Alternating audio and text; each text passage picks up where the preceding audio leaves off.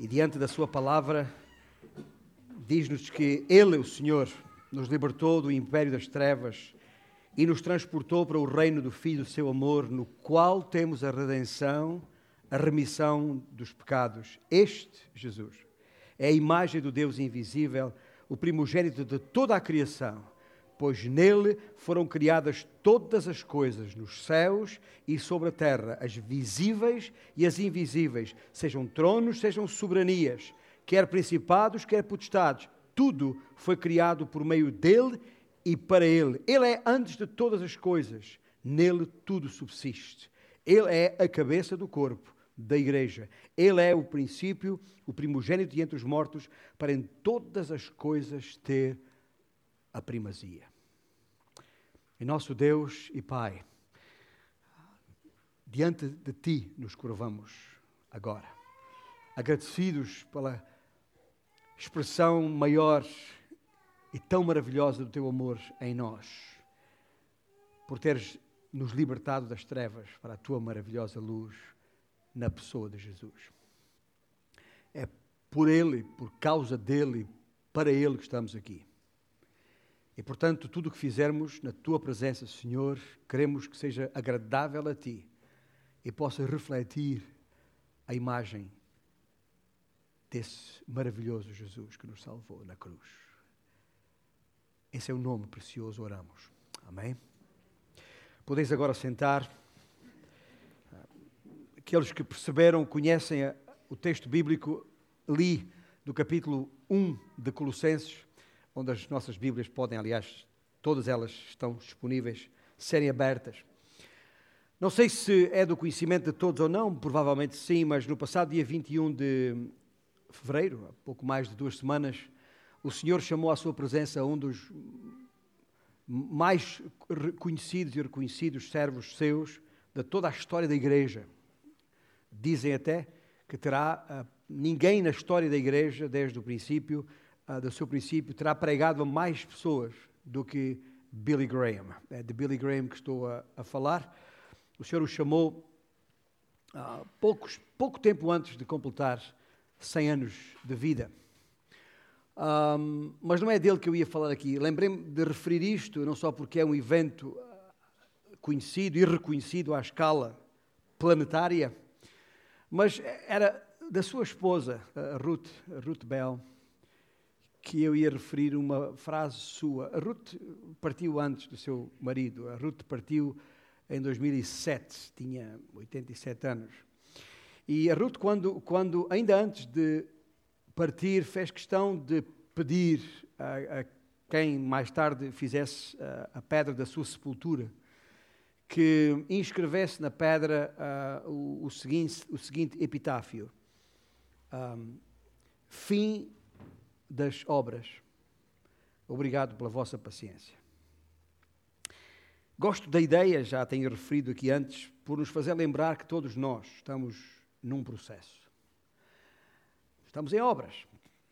E todos nós precisamos de ter paciência uns com os outros, é verdade. Uh, até que o Senhor termine a sua obra em nós.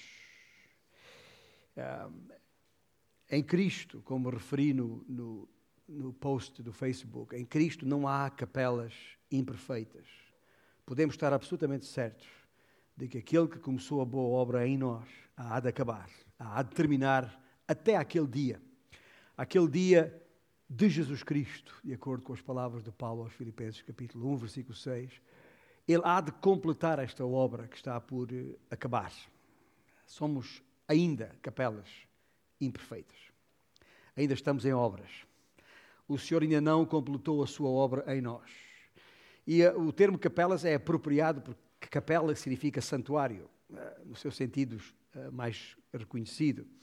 E, de facto, nós somos santuários de Deus. O Espírito de Deus habita em nós. Um, um, mas que obra é esta? Estamos a falar em obras. E que obra? Que obra é esta? Quando é que ela começou? E é aqui que o texto de Colossenses, capítulo 1, e os versículos seguintes àqueles que eu há pouco uh, li, ou seja, os versículos 21 a 23, um, uma, depois de, de, ter referido que um, eh, Cristo é preeminente, Cristo tem a primazia, porque aprova Deus que nele residisse toda a plenitude, e que havendo feito a paz, versículo 20, e havendo feito a paz pelo sangue da sua cruz, por meio dele, reconciliasse Deus, o Pai, por meio de Cristo, reconciliasse consigo mesmo todas as coisas, quer sobre a terra, quer nos céus. E a vós outros também, que outrora erais estranhos e inimigos no entendimento, pelas vossas obras malignas, agora, porém, vos reconciliou no corpo da sua carne, mediante a sua morte, para apresentar-vos perante Ele santos, inculpáveis e irrepreensíveis, se é que permaneceis na fé, alicerçados e firmes, não vos deixando afastar da esperança do Evangelho que ouvistes e que foi pregado a toda a criatura debaixo do céu, e do qual eu, Paulo, fui feito ou me tornei ministro. A palavra reconciliação, que está por duas vezes o conceito referido nestes versículos, é uma palavra que entendemos no princípio deste ano uh, sublinhar, se quiser enfocar, uh, uh, dar-lhe expressão mais relevante.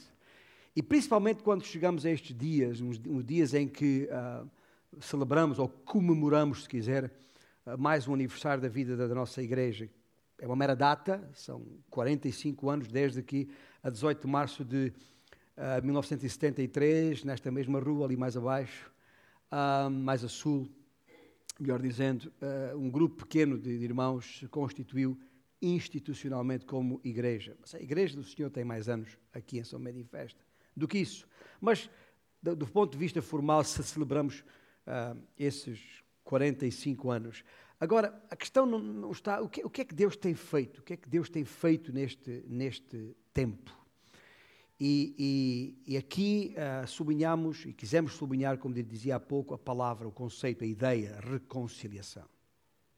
E de facto, nas próximas quatro semanas, a partir de hoje, os próximos quatro domingos, esta palavra vai estar em, em foco.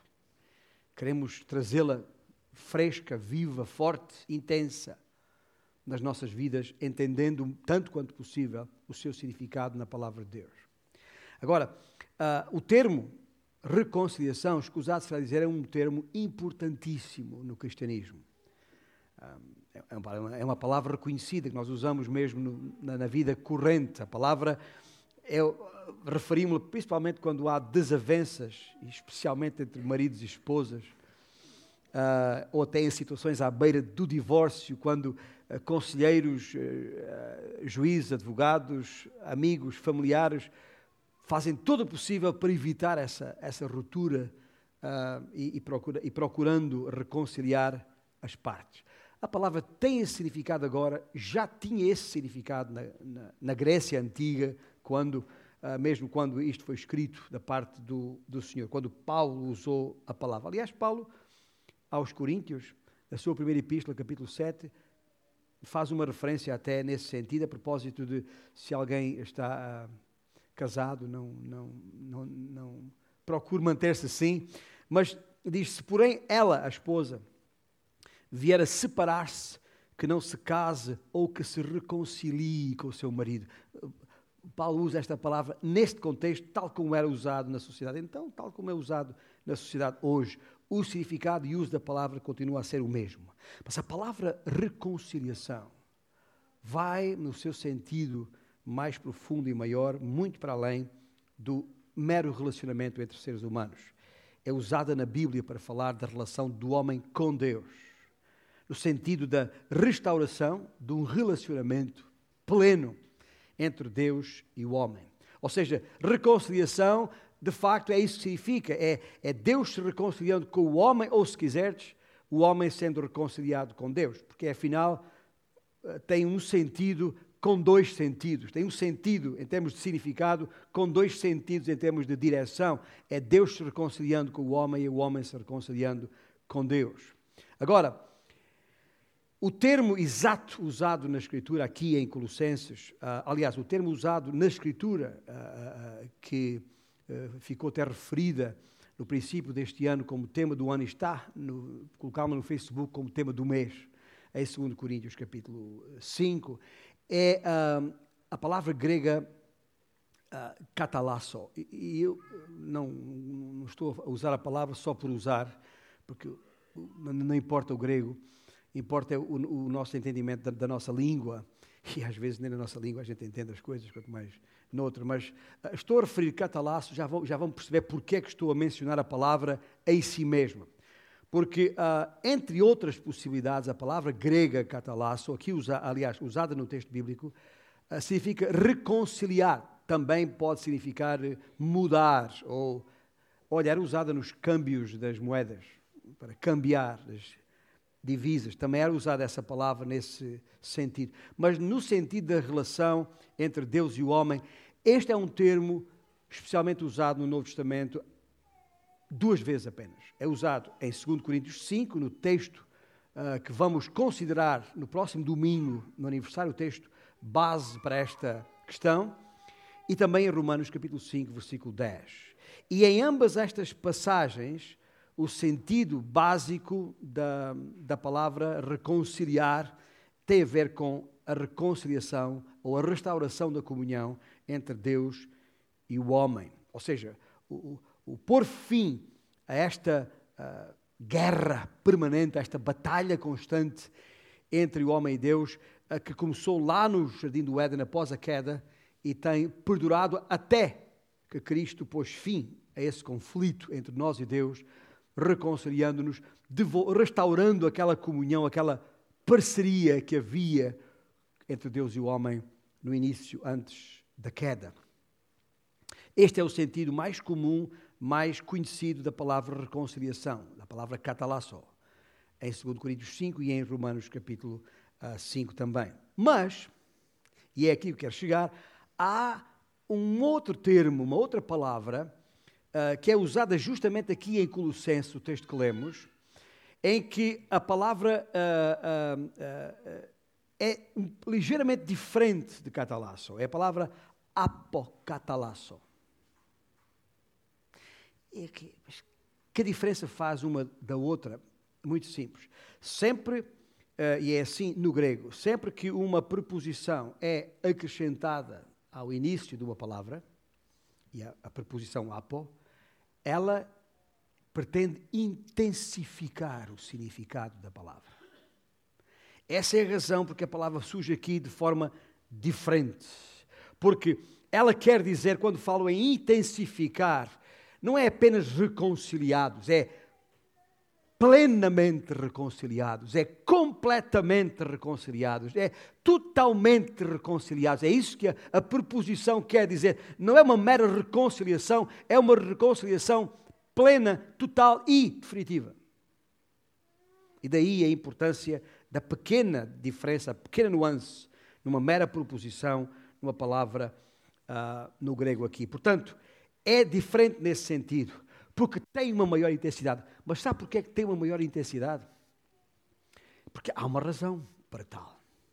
E essa razão eu queria, pelo menos, deixá-la clara aqui. Quando Paulo escreveu aos, aos romanos sobre reconciliação, ou escreveu aos coríntios sobre reconciliação, ele uh, usa a palavra não numa situação de, de, de, de conflito ou de luta com, com ninguém ou nada em particular, está apenas e tão somente a afirmar a doutrina em si da reconciliação. Mas aqui em Colossenses, não é uma mera afirmação da doutrina da reconciliação, é uma resposta eh, em contra-ataque, se quisermos, usando uma linguagem desportiva, é uma resposta em contra-ataque ao ataque do inimigo através dos falsos mestres. E para percebermos isto, naturalmente, teríamos, que não vamos fazer agora, eh, ir ao livro de Atos para ver o contexto em que a, a, a situação em Colossos existe e que está na base da, da, eh, da, ocasião, da circunstância para a carta ter sido escrita, lá em Atos capítulo 19, mas em casa, lendo Atos capítulo 19, quando Paulo está em Éfeso, vamos perceber porquê. Porque a igreja em Éfeso foi fortemente atacada por, por falsos mestres, por gente que ali naquela cidade, uma cidade uh, controlada por, por, por, por, Satanás de muitas maneiras, com, com muitas expressões de, de demoníacas de todo, todo tipo, com, com, com uh, além de outras, outras heresias, culto ao imperador, uh, um, culto aos anjos, controle através de, de vários, de, através dos espíritos, uh, os tais principados e potestades das trevas que Paulo fala em outra ocasião, que tinham um controle imenso e estavam ali uh, atacando os crentes, porque Colossos era uma igreja nova, Colossos era uma igreja recente, uh, era uma igreja talvez tinha 40, 50, 60 pessoas, não mais do que isso, em uma casa ou talvez duas casas que se reuniam em, em, em, em Colossos. E estavam sofrendo quanto novos crentes, ataque do, do, do inimigo, uh, e, e, e, alguns deles estavam a, a, a, a fraquejar na fé, estavam uh, uh, cedendo às pressões do inimigo. E é por isso que Paulo escreve a carta. E é por isso que Paulo fala nos termos em que fala aqui. Diz, escuta, parem com essa ideia, essa ideia terrível de que, de que uh, a, a, nossa vida para chegar a Deus uh, teria que passar por, por um relacionamento com diferentes espíritos, uns espíritos uh, mais inferiores e depois outros mais superiores, e como se estivéssemos subindo níveis e uma escalada de níveis até chegarmos a, a, a espíritos mais superiores. Uh, e, e, alguns deles terão percebido quando se falou de Cristo, Cristo seria esse Espírito superior, mas agora os falsos mestres estavam a ensinar, não, mas escuta, mas entretanto, caindo, falhando, uh, Cristo não chega, Cristo não é suficiente, se calhar tem que voltar a consultar, a seguir a orientação de outros espíritos e outras formas, outros meios, as artes mágicas, referidas em Atos 19, etc., dos quais tinham queimado os livros naquela época e tudo mais, e estavam agora tentando, se calhar Cristo não chega, tenho que voltar a envolver-me, a procurar algumas ajudas que eu tinha antes de conhecer a Cristo. E Paulo é por isso que Paulo escreve, escreve este texto extraordinário sobre a pessoa de Jesus Cristo que eu li no, no início. É provavelmente uh, o texto bíblico uh, que, em, em, em, que, em, poucas palavras, contém uma maior expressão a respeito da pessoa de Jesus Cristo de qualquer outro texto bíblico. E faz isto exatamente para dizer: escuta, não vos deixeis enganar por isso. Cristo é suficiente. O ataque que a igreja estava a receber era perceber não só sobre a pessoa de Jesus, pondo em causa, em causa a sua deidade, de que Ele é o Senhor Deus, mas também a suficiência de Cristo para nos salvar, a suficiência de Cristo para nos reconciliar com Deus. Era isso que estava ali em causa. E Paulo está a dizer: escuta, parem com isso. Não, não, não, há, não tem necessidade nenhuma de, de voltar a, a, a, subir nenhuma escadaria de espíritos para eventualmente chegar a, a Deus. Não, de maneira nenhuma. Porque nenhum desses espíritos pode fazer aquilo que é preciso ser feito, ou seja, a nossa reconciliação com Deus. Não há seres angelicais, não há espíritos alguns que possam reconciliar o homem com Deus. Não precisamos de entrar em nenhuma escalada ah, para tentar, a pulso, com esforço próprio, através disto ou daquilo, tentar chegar lá acima. Porque, e eu estou a dizer isto em relação a Colossos, mas isto não tem nada de novo, meus irmãos. É? E, e é, é, curioso, porque estando em, em, África, a gente percebe uh, uh, no povo ali, nos crentes, que a, a, pressão que eles sofrem para, em situações de aflição, uh, querem voltar a, a, aos feiticeiros, aos, aos curandeiros, para tentar resolver os seus problemas. E eu ouço, diante destes factos, ouço a voz do, do apóstolo Paulo dizendo a mesma coisa. Estás loucos. Uma vez em Cristo, que necessidade tendes de voltar a coisas inferiores que não têm qualquer expressão, nem, nem perto a plenitude que Cristo tem? Mas eh, não era só em Colossos, não, era só não é só em África. Uh, pensa da sua vida, por um pouco. Pensa de onde vem. Pensa se não continua ainda depositando a sua esperança em alguma coisa para além de Cristo. Talvez no seu trabalho, nas suas artes, nas suas capacidades, na sua profissão, na sua família, no seu carro, na sua casa, nos seus filhos, sei lá o quê, onde ainda tem a sua esperança parcialmente colocada como se Cristo não fosse suficiente. Não, Cristo chega. Aliás, eh, não, não parece que o nosso irmão Jackson ficará chateado comigo, mesmo que ouça esta mensagem depois, se eu referir que nas suas palavras é exatamente isso que ele procura dizer. Olha, não estou preocupado, que os meus olhos estão apenas em Cristo. O resto é acessório, digamos assim. E, e de facto assim é, mas temos que parar para pensar, porque não só pode acontecer nas nossas vidas algo do género, que estamos ainda preocupados, depositando a nossa esperança em alguma outra coisa, como se Cristo não fosse suficiente. Mas porque essa é a mensagem que Paulo está aqui, de forma claríssima, a, a, a dizer, porque desde logo responde ao primeiro ataque do, do inimigo que estava pondo em causa se Cristo era ou não era Deus. E os versículos 15 a 19 deste, deste capítulo de Colossenses são isso mesmo, a afirmação total, inequívoca, que Jesus Cristo é o Senhor Deus. Uh, e aliás, por isso é que ele acaba essa secção com as, aquelas palavras no final do versículo 19, porque aprove a Deus que nele residisse toda a plenitude. E agora volta-se para outra questão, volta-se para outro ataque que é: é Cristo suficiente? E que, havendo feito a paz, versículo 20, pelo sangue da sua cruz, por meio dele, aí está, por meio dele, reconciliasse consigo mesmo todas as coisas. Ouça bem, o que está aqui escrito é que Deus vai reconciliar todas as coisas com ele através de Cristo. Mas antes disso acontecer, porque está ainda por acontecer no futuro, Ele já nos reconciliou com Cristo, a nós mesmos. Ou seja, e aqui ah, ah, ah, eu, eu, chamo a vossa atenção para as palavras de Paulo. Paulo é muito direto aqui. De repente ele vira-se e, e, não sei se se virou ou não, mas escreveu isto aqui no versículo 20. E a vós outros, uma, uma, como que diz, uma palavra direta a cada um de nós. Ouça bem, como que diz, mas porquê é que ainda estão à procura de outras soluções? Vem, pense, para para pensar de onde vem. De onde vem?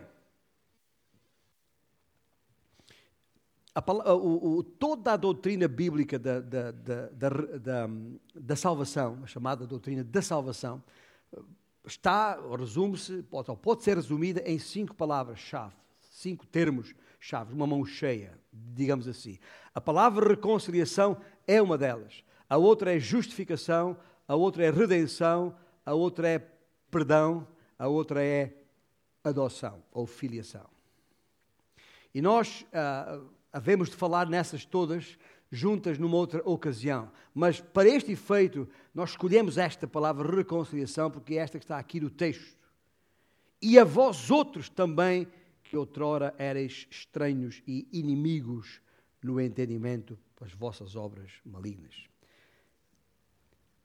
Vós, colossenses, vós, portuenses, ou vós, bejenses, ou qualquer outra cidadania que possamos ter aqui, olhai para vós mesmos. Vede espelho. Lembra de onde, onde vens. Lembra onde estavas vós outros erais estranhos e inimigos. Agora não são. Agora fostes reconciliados. Agora estáis bem pertinho de Cristo, bem vivos, bem uh, próximos. E a vossa própria vida é uma evidência inequívoca de que Cristo é suficiente e que não precisa de mais nada. Cristo é suficiente para reconciliar o homem com Deus. Um, mas veja, é bom lembrar de onde vem. É bom lembrar que antes eram estranhos e inimigos. Estas duas palavras que estão aqui e que Paulo usa em outras instâncias, lembram-me de Efésios capítulo 2, por exemplo, versículo 12, quando diz: Naquele tempo estáveis sem Cristo, se, referindo-se aos gentios, de que nós fazemos parte, separados da comunidade de Israel e estranhos às alianças da promessa, não tendo esperança e sem Deus no mundo. Era assim que nós estávamos, éramos estranhos, quer dizer, estrangeiros, alienados, separados, de relações cortadas, destituídos. Era aí que nós estávamos e precisamos lembrar de onde viemos para perceber o que, é que aconteceu em nós, quem somos hoje. Mas no seu amor, Cristo nos salvou, veio ao nosso encontro, nos encontrou, nos achou e nos salvou. E nós, as nossas vidas hoje, são a prova viva, em linguagem jurídica, se quiserem, a evidência inequívoca de que fomos reconciliados com Deus. E a vós outros também, que outrora eram estranhos e inimigos. Hum, inimigos? O que isto quer dizer? Quer dizer o que quer dizer? Que, que havia hostilidade em nós contra Deus. A culpa é nossa. Nós estávamos separados e, e consequentemente, de costas viradas para Deus, é como quem diz, odiando a Deus. Talvez está a dizer, peraí, peraí, peraí, eu nunca odiei a Deus. Não sei se a palavra é suficiente para expressar o que é que de facto acontecia ou aconteceu nas nossas vidas. Aqui diz que éramos inimigos no entendimento pelas vossas obras malignas. O que significa a palavra é muito clara. O que isto quer dizer? Que o homem amou mais as trevas do que a luz. Porquê? Porque as suas obras eram malignas, porque o homem peca e gosta de pecar, e tem prazer em pecar. E isso é que significa a inimizade contra Deus, a hostilidade para com Deus. Porquê? Porque Deus reprova o pecado e nós não gostamos de ser reprovados, nós não gostamos de ser repreendidos. Nós não gostamos de ser confrontados, mas gostamos do que fazemos, gostamos do pecado em si. Estou a falar nós quando éramos estranhos, quando éramos hostis, porque inimigos do Senhor, porque entretanto as coisas mudaram. Mas estou a dizer isto porque estou a dizer isto porque uh, ninguém, uh, não há inocentes nisto, está bem? Não há inocentes nisto. Não há ninguém que pode dizer, ah, eu sou um descrente ou um incrédulo inocente, porque não entendo as coisas. Aliás, o apóstolo Paulo, no primeiro capítulo da, Epístola aos Romanos, é muito contundente disso, quando diz: Porquanto, tendo conhecimento de Deus, não o glorificaram como Deus, nem lhe deram graças, falando do homem em geral. Antes se tornaram nulos em seus próprios raciocínios, obscurecendo-se-lhes o coração insensato, inculcando-se por sábios, tornaram-se loucos e mudaram a glória do Deus incorruptível em imagem de, em semelhança da imagem do homem corruptível, bem como das aves, quadrúpedes e répteis, diz Paulo, uma linguagem muito forte, e por isso Deus os entregou. Entregou tais homens à imundícia, como que diz Deus, deixa estar, é isso que querem, então assim seja. O que é que aconteceu? É isso que eu estou a dizer. O homem tem a possibilidade de conhecer Deus, mas preferiu amar o pecado.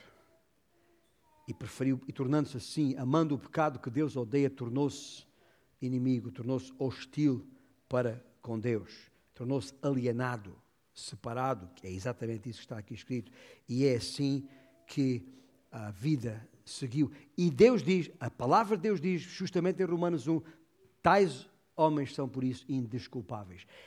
Tal indesculpável hostilidade humana é o resultado do pecado e não de nenhuma outra coisa. E é o pecado que cria essa hostilidade. É o pecado que cria essa inimizade para com Deus. É o pecado que cria essa separação. É verdade, não vale a pena dar-lhe a volta, não há outra conversa aqui.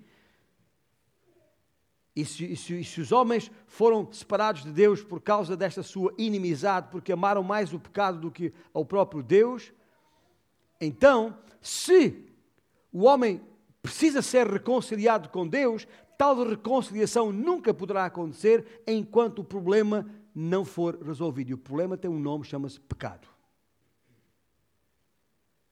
Essa é a raiz, é a causa do problema. E, portanto, a reconciliação, enquanto doutrina, tem que lidar, tem que tratar do problema do pecado. Se o pecado for resolvido, então o homem será libertado.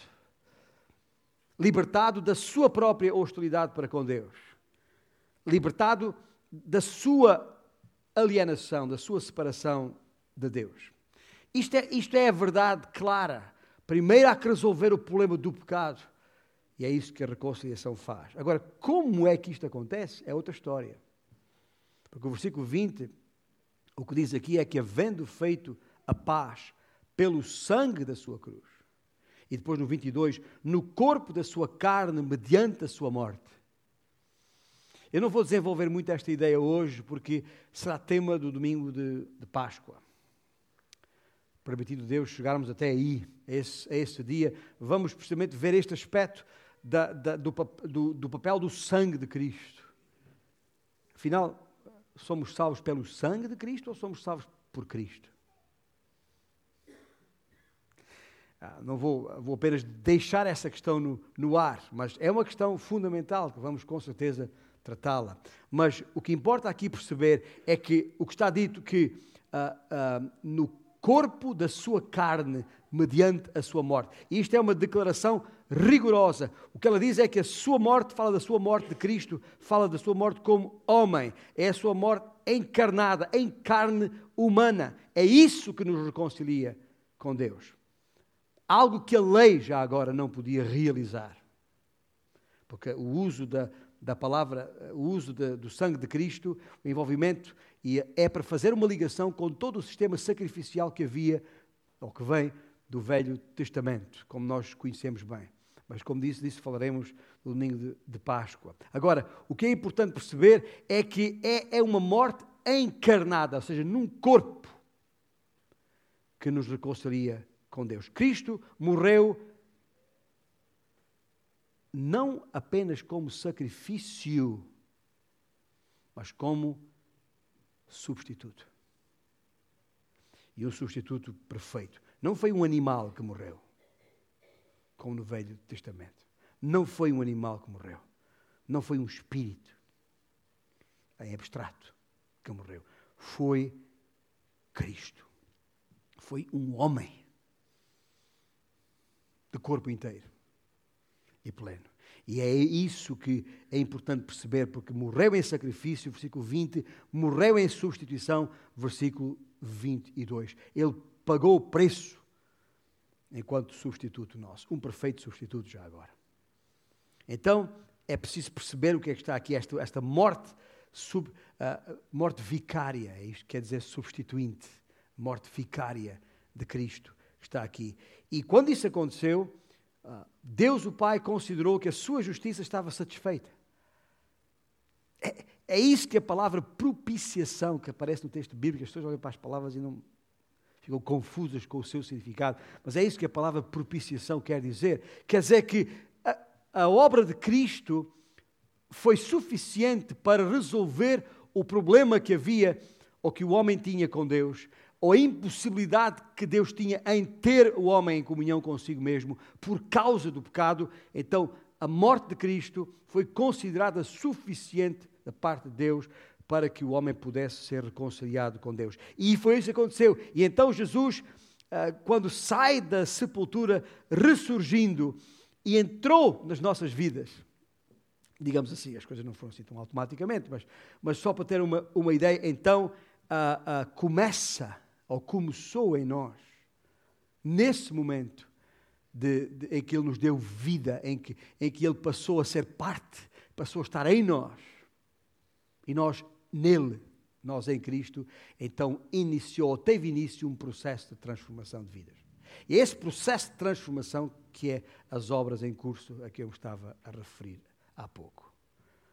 Quando Paulo diz: Para mim o viver é Cristo Vivo não mais eu, mas Cristo em mim.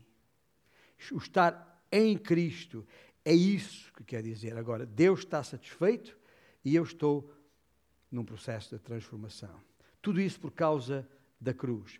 A nossa salvação só é possível através da morte de Cristo. É como se a nossa casa, é, é, estando degradada, em ruína, caído podre, finalmente foi derribada e está sendo reconstruída uma nova casa. Agora, uh, deixe-me fazer aqui um, um, um, comentário muito, muito rápido. Muito rápido, mas ao mesmo tempo espero que suficiente para que percebamos o que está aqui em causa. Ok. Já percebemos isto. Fomos salvos, fomos reconciliados. E daí? Qual era o objetivo disso? Apenas para termos agora a certeza da vida eterna? Eu digo apenas, é uma força de expressão, isso já é uma grande coisa. Fomos salvos para termos então acesso ao céu um dia? É verdade. Uma vez salvos, temos acesso a Deus. Não só um dia na sua presença em glória, mas ainda hoje podemos, temos acesso a Ele, podemos falar com Ele. É um facto. Mas fomos salvos apenas para isso? Como que diz, para ter um passaporte para o céu e para a vida eterna, não há mais nada disto. É a razão. Escuta, se essa fosse a única razão para que fomos reconciliados, então seria uma razão muito egoísta. Muito virada para nós mesmos. Como se fosse do nosso interesse. Como se uh, tudo isto aconteceu, tudo o que Cristo fez e o plano de Deus para a nossa redenção fosse por nossa causa. Eu já o disse antes e quero reiterá-lo de forma inequívoca: não foi. Deus não existe porque nós existimos. Nós existimos porque Deus existe.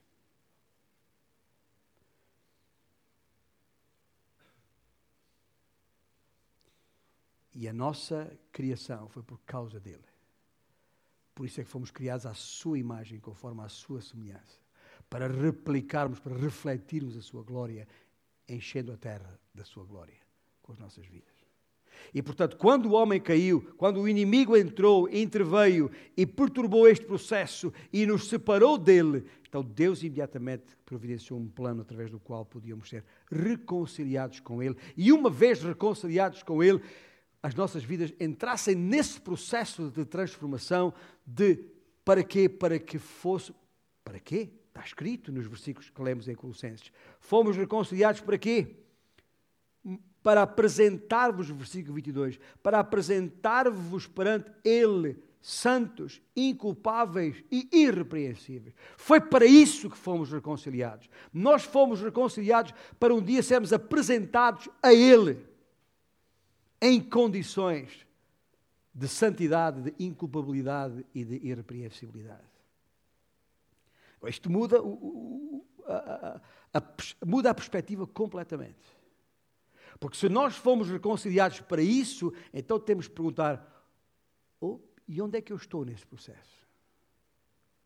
Se eu for chamado à Sua presença a qualquer momento, como é que vai ser? Até que ponto é que a minha vida está sendo santificada? Porque foi para isso que fomos.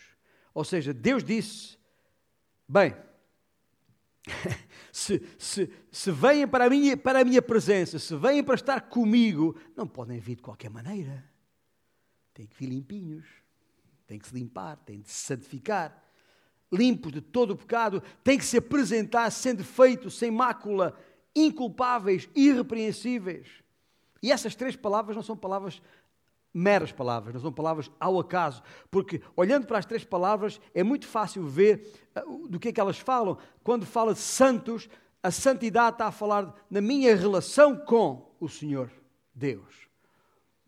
Quando fala de inculpabilidade, faz-nos pensar na nossa relação conosco mesmo. Escuta. No nosso dia a dia, na nossa caminhada aqui, na nossa jornada aqui, a razão porque podemos andar de rosto erguido, não de nariz empinado, mas de rosto erguido, tranquilos. Sabe porquê? Porque nenhuma culpa nos será imputada. É isso que significa inculpáveis. Sabe porque é que é importante percebermos a importância de, de, de sermos inculpáveis no nosso relacionamento com Deus? Porque essa situação vai, quer queiramos, quer não, vai perturbar, vai afetar positiva ou negativamente o nosso dia a dia. Se eu andar nesta vida carregando o fardo da culpa dos meus pecados, não faz sentido nenhum. Afinal de contas, nós até cantamos o hino limpo da culpa fui eu. E se estamos limpos, somos inculpáveis, isso muda a nossa. É, é por isso que podemos sentir paz, gozo, pleno. É por isso que as circunstâncias da vida não, não podem perturbar-nos. Porquê? Porque, porque nenhuma culpa. E, porque nós pecamos, nós ainda pecamos.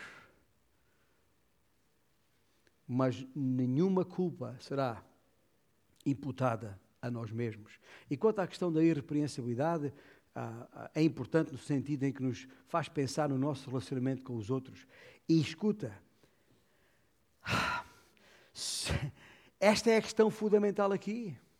Porque nós, enquanto aqui estamos, é através das nossas vidas que o mundo vai saber ou vai perceber se realmente nós somos do Senhor ou não. Se realmente Cristo é evidente em nós ou não. E a irrepreensibilidade aqui tem a ver com isso. Mas ouça bem, porque o texto bíblico é muito claro sobre isto. Porém vos reconciliou na sua carne diante da sua morte para apresentar-vos perante Ele. Estou a dizer isto porque, não obstante ser importante uh, como é que as pessoas nos veem e a diferença que as pessoas veem na nossa vida ou não, e portanto para o testemunho de Cristo que nós afirmamos ter, a questão é maior do que isso. A questão não é se, como é que os outros nos veem é que nós temos que estar em condições perante Ele, porque se estivermos em condições perante Ele, então os outros vão ver a Ele em nós. E é isso que fará toda a diferença. Um, meus irmãos, um, um, o texto é, é, é, é, como podem perceber, é de grande profundidade. E nós não teremos nunca em poucos minutos, o tempo que temos, a capacidade de, de, de expor isto. Mas é preciso não esquecer nunca o contexto bíblico no seu todo. Porque quando diz Paulo aos Romanos, já nenhuma condenação há para os que estão em Cristo Jesus. É isso que ele quer dizer. E mais adiante, neste capítulo 8, versículo 33, salvo erro, quem intentará acusação contra os eleitos de Deus? É uma pergunta de retórica. É Deus quem o justifica. Como quem diz, há, há algum outro tribunal, há algum outro juízo maior, mais alto, alguma instância superior que possa pôr em causa aquilo que Deus já fez na nossa vida? Não, não há. A resposta é muito clara. E nós não precisamos de titubear, não precisamos de hesitar. E daí as palavras de Paulo aos Colossenses: como é possível que estejam pondo em causa aquilo que Cristo já fez na vossa vida, pensando em recorrer a outras coisas, a outros recursos para eventualmente uh, ajeitar a vossa vida? Não, de maneira nenhuma. Perante Ele. Meus irmãos, o que eu o que eu, o que eu, o que eu quero. Não, não, não, não é aqui. Eu, eu, não, eu não me apresento diante das pessoas, olha, aqui estou eu, aqui como santinho, impecável, irrepreensível e tal. Porque não, não sou impecável. Mas uma coisa eu sei, no dia em que me apresentar diante do Senhor, aí eu vou estar. Aí eu vou estar. Estou aqui. António Figueira, santo, inculpável e irrepreensível perante Ele. Porque é isso que eu sou. Ouça, perante Cristo é isso que nós somos.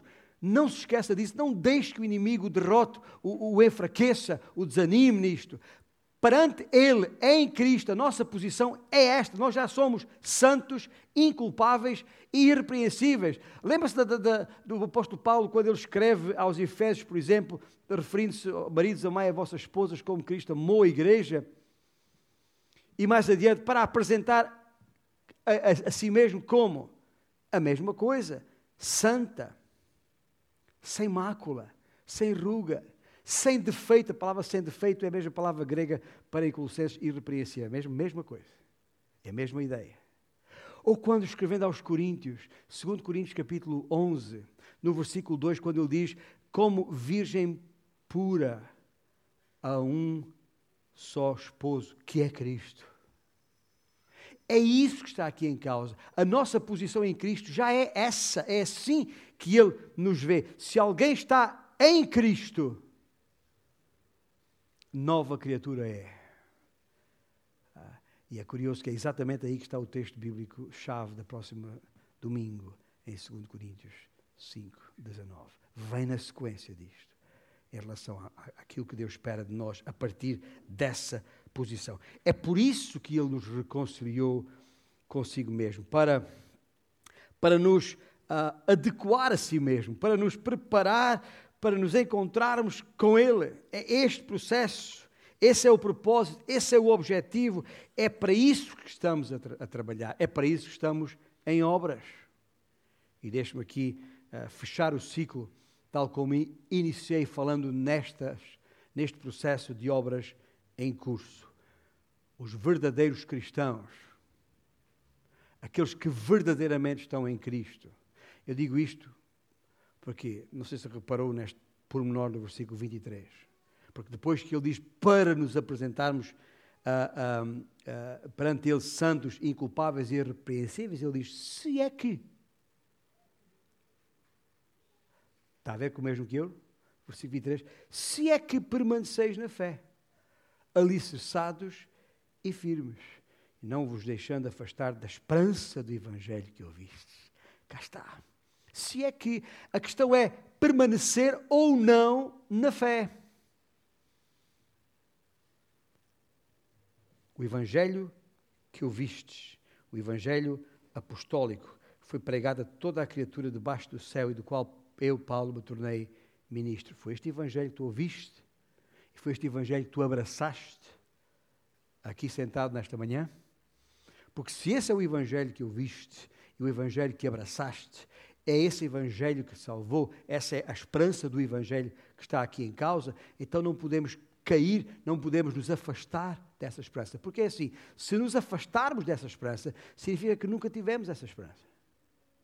Porque é uma questão de permanecer. Quem é que permanece? Quem é que continua? Quem está? Se alguém está em Cristo, permanece em Cristo, continua em Cristo. Mas isso é uma outra questão uma questão que também não vou deixar, espero eu, na próxima oportunidade, no ar. Perceber o que é que isto quer dizer. Quem é que está em Cristo, de facto? E estando em Cristo, o que é que significa permanecer nele, alicerçado nele, arraigado nele? Essa é uma outra questão.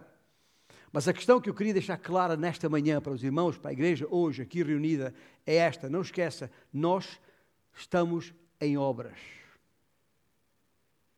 Ainda somos capelas imperfeitas mas fomos feitos novas criaturas, fomos recriados em Cristo Jesus para as boas obras. Nós não fomos salvos pelas obras, mas fomos feitos novas criaturas para as obras que de antemão o Senhor preparou para que andássemos nela. Porquê? Porque as nossas obras vão ou não refletir a imagem de Cristo. Foi para isso que fomos salvos. Fomos reconciliados para podermos refletir a imagem de Cristo. E para refletir a imagem de Cristo, precisamos ser santos, inculpáveis e irrepreensíveis.